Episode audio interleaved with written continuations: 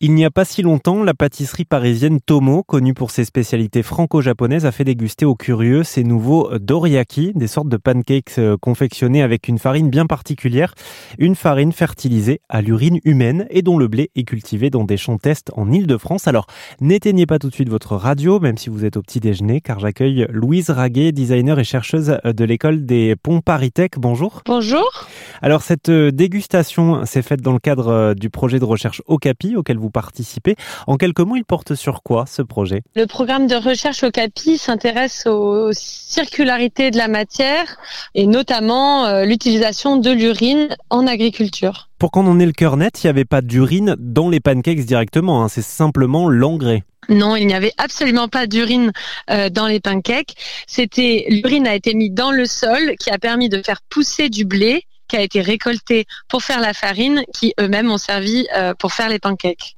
En quoi c'est moins polluant que, que les engrais de, de synthèse, l'urine humaine? Alors, euh, pour euh, produire des engrais de synthèse, vous avez besoin de deux choses. Dans un premier temps, vous avez besoin de gaz naturel, donc qui vient forcément de très loin, puisqu'on n'en a pas sur notre territoire.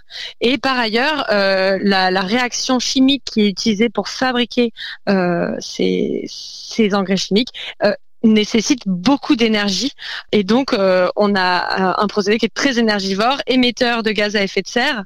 Euh, donc voilà pourquoi c'est polluant. Combien de, champs on pourrait fertiliser euh, simplement en utilisant l'urine humaine? Pour avoir un ordre de grandeur en chiffres, l'urine de une personne pendant une année permet de fertiliser à peu près 500 mètres carrés de culture.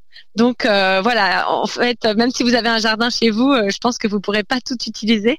Donc euh, voilà, c'est bien de le remettre à l'agriculture pour que ça serve en fertilisant agricole. Et comment est-ce qu'on fait pour bah, récolter l'urine en question et l'amener jusqu'aux agriculteurs? J'imagine qu'il y, a un processus derrière, c'est pas si simple que ça. En effet, c'est un des gros enjeux euh, de l'organisation de, de l'utilisation de l'urine en agriculture. Euh, donc, il est possible de collecter l'urine avec euh, des urinoirs masculins féminin, euh, et euh, de relier ces urinoirs à une cuve qu'on remplit progressivement d'urine. Et quand elle est pleine, il y a un camion qui vient euh, chercher l'urine et qui l'amène aux agriculteurs. Si vous êtes vraiment proche des territoires agricoles, bah, vous pouvez même envisager d'avoir une canalisation qui va amener l'urine directement au champ. Et c'est ce qu'on envisage, par exemple, sur le territoire du plateau de Saclay. Alors, on, on parle de ce, de ce projet au CAPI, mais est-ce qu'on a une idée de combien d'agriculteurs utilisent déjà ce procédé? Est-ce que c'est un minimum courant en France ou pas du tout? Eh ben, c'est plus courant en France, ça ne l'est plus. Euh, ça s'est fait pendant des siècles et ça s'est fait jusqu'au début du XXe siècle, euh, quand on n'avait pas encore le tout à l'égout et la toilette à chasse d'eau, et surtout quand on n'avait pas encore inventé les engrais chimiques. Mais ensuite, ça a été oublié donc on a oublié que notre urine était fertilisante. Donc même les agriculteurs sont pas vraiment au courant en quelque sorte. Mais depuis une dizaine d'années, le sujet est vraiment en train de revenir sur la table et on voit qu'il y a vraiment un engouement euh, des agriculteurs pour cette matière fertilisante. Euh, donc aujourd'hui, nous on travaille avec, euh, on a peut-être cinq fermes avec lesquelles on travaille, mais en fait il y en a plein qui le font déjà. mais nous, nous ne sommes pas au courant. Ils nous appellent pas pour nous dire on le fait.